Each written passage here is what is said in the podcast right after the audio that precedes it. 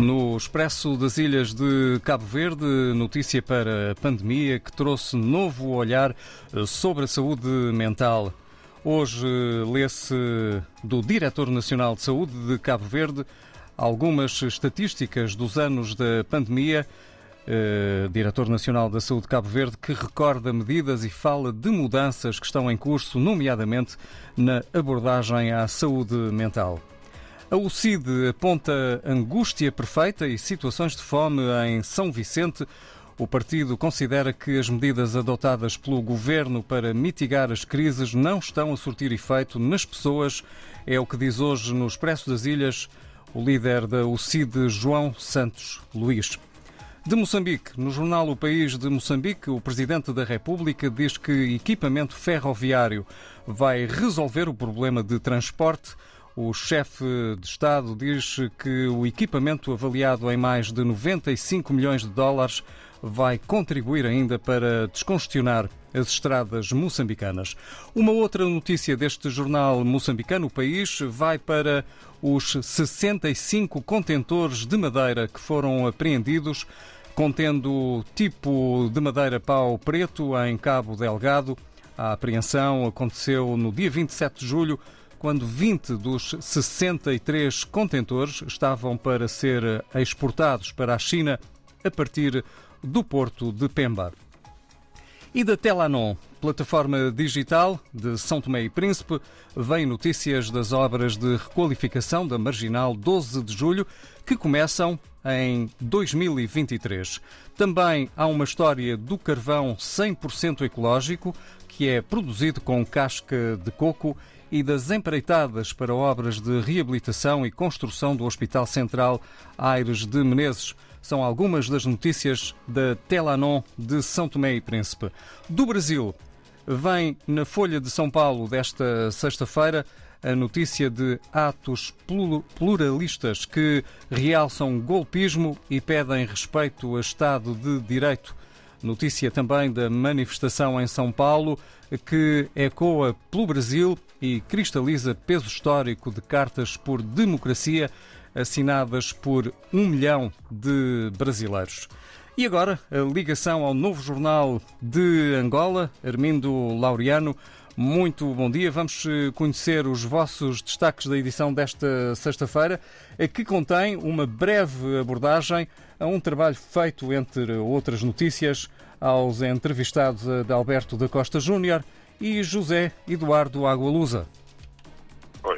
Bom dia Vasco e bom dia aos ouvintes da RDP África. Bem, dedicámos essas duas entrevistas. A primeira, ao de Alberto Costa Júnior, que faz parte de um ciclo de entrevistas que o Novo Jornal tem feito aos candidatos uh, às eleições de 24 de agosto e que terminará na próxima semana com a entrevista ao candidato do MPLA, ah, João Lourenço. E esta semana é Adalberto Costa Júnior, numa grande entrevista em que o Presidente da UNITA manifesta, eh, nesta entrevista exclusiva ao Novo Jornal, plena convicção de que há de vencer as eleições de 24 de agosto e tranquiliza as pessoas que eh, temem que Armadas ou a Polícia possam imiscuir-se nas questões político-eleitorais, garantindo que estes órgãos irão atuar somente em prol da Constituição. Entre outras coisas, eh, Vasco, ele insiste na necessidade de um pacto eh, que abranja todas as áreas da vida nacional e não tem dúvidas que os camaradas, neste caso do MPLA, sejam desalinhados internamente. Faz também aqui, lança várias farpas o seu principal adversário, uh, João Lourenço e o, MPLA. É uma entrevista de pouco mais de duas horas, que foi realizada uh, na, semana passada e que temos o Adalberto Costa Júnior a fazer uma abordagem também apresentar linhas daquilo que, que serão que será a sua estratégia de, de, de governação. Uh, fala muito também da necessidade de um pacto de regime entre as duas principais forças políticas, a UNITA e o, e o, e o MPLA. Uh, também fala da necessidade da questão de maior abertura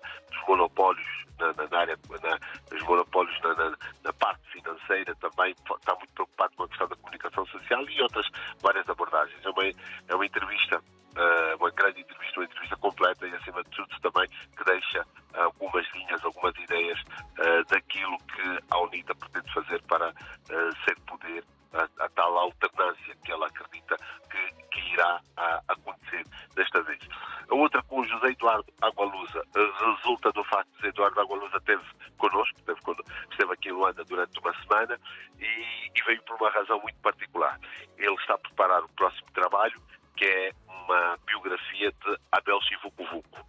Abel Chivucovuco, que é um político, foi da UNITA, foi da Casa CE e agora é líder do Prajá e faz parte da coligação Frente Patriótica uh, Unida. É o vice-presidente desta coligação, o presidente Alberto Costa Júnior. E Água Luz está cá porque esteve cá a recolher depoimentos para este trabalho. Ele pretende lançar este livro no dia 11 de novembro, que é uh, a data de aniversário de Abel Chivucovuco, que coincide com a data de aniversário da independência.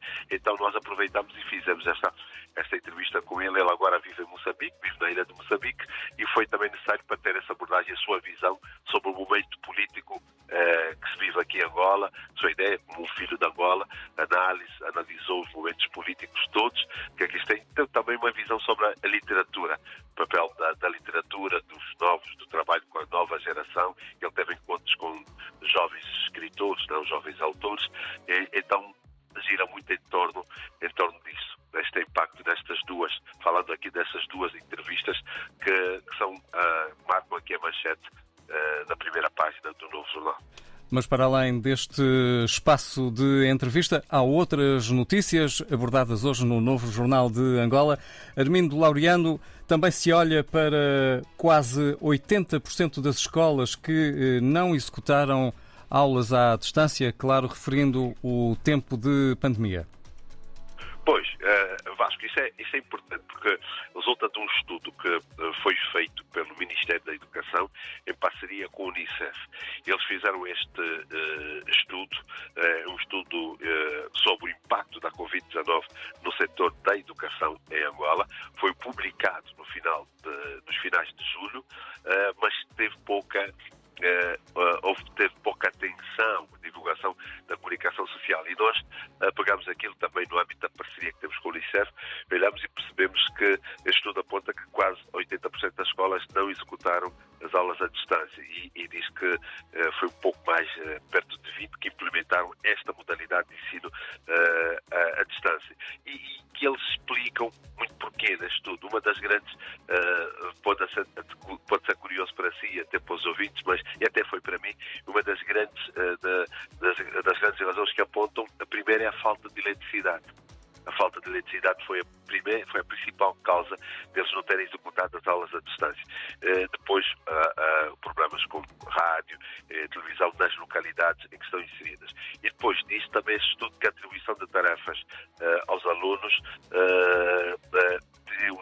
houve, vários, houve várias dificuldades na atribuição de tarefas uh, aos, aos, alunos, houve também problemas por serviços de SMS funcionaram para a atribuição de novas tarefas. Primeiro já tinha dificuldade nessa atribuição de, de, dessas tarefas para estudarem fora de, de, casa. Depois houve o problema do serviço de SMS que não funcionaram. Depois uh, há uma questão também da mobilidade. Poucas crianças conseguiram, as crianças não iam à escola, então tinham essa dificuldade toda. E depois há um elemento também que, uh, uh, que se coloca aqui, porque é a eletricidade, é a questão da comunicação, porque as aulas do Vasco uh, têm experiência em Portugal, funcionou melhor porque vocês têm melhores condições de comunicação e, e aqui, nos grandes centros já há uma dificuldade, imagina no, para o interior, para dentro das localidades. Esta foi a grande dificuldade, no há sistema de telecomunicações. E depois os pais também não, não colaboraram muito, os pais não iam às, escola, às escolas buscar as tarefas, o material para, para os filhos, criou esse problema. E depois dos professores, os professores tiveram dificuldades como disponibilidade para ter um telefone, uh, para ter uh, recarga, né, em termos de saldo para o telefone, para contactar as famílias, e tiveram um velho problema da mobilidade para ir até a casa dos alunos para os visitar. E, e também este estudo aponta que depois de, do, do, do, retorno às aulas, que foi a abertura das escolas, que foi em outubro de 2020, eles viram, perceberam também que, eh, que, que do total de professores, 15% dos professores desistiram de dar aulas. Passaram a ter outras profissões. Com o período em que ficaram sem, sem aula, acabaram tendo outras profissões. E isto também uh, teve um impacto muito grande nas escolas, porque depois tiveram um problema que uh, retornaram às aulas, mas não tinham uh, professores para, para os alunos. Isso criou um atraso muito grande e eles agora estão a fazer um estudo do impacto, um impacto que tem, teve efeitos muito negativos uh, para aqui e que esta recuperação uh, vai levar algum tempo. Armindo Laureano, e há também uma nota negativa num outro tema abordado hoje pelo Novo Jornal em Angola, são as eleições e o acesso menos fácil para os portadores de deficiência que vão querer também votar.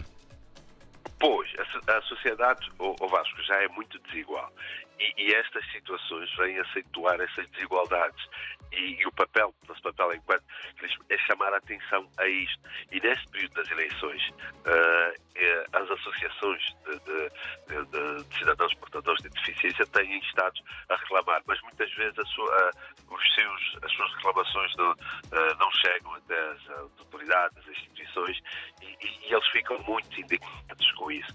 E, e nós temos o papel de uh, trazer isso ao jornal e vamos levá-lo à primeira página para despertar a atenção, porque tem as eleições e o que é que acontece? Uh, muitos deles até fazem parte dos partidos e depois não estão inseridos porque as assembleias de voto não têm uh, rampas de acesso, por exemplo.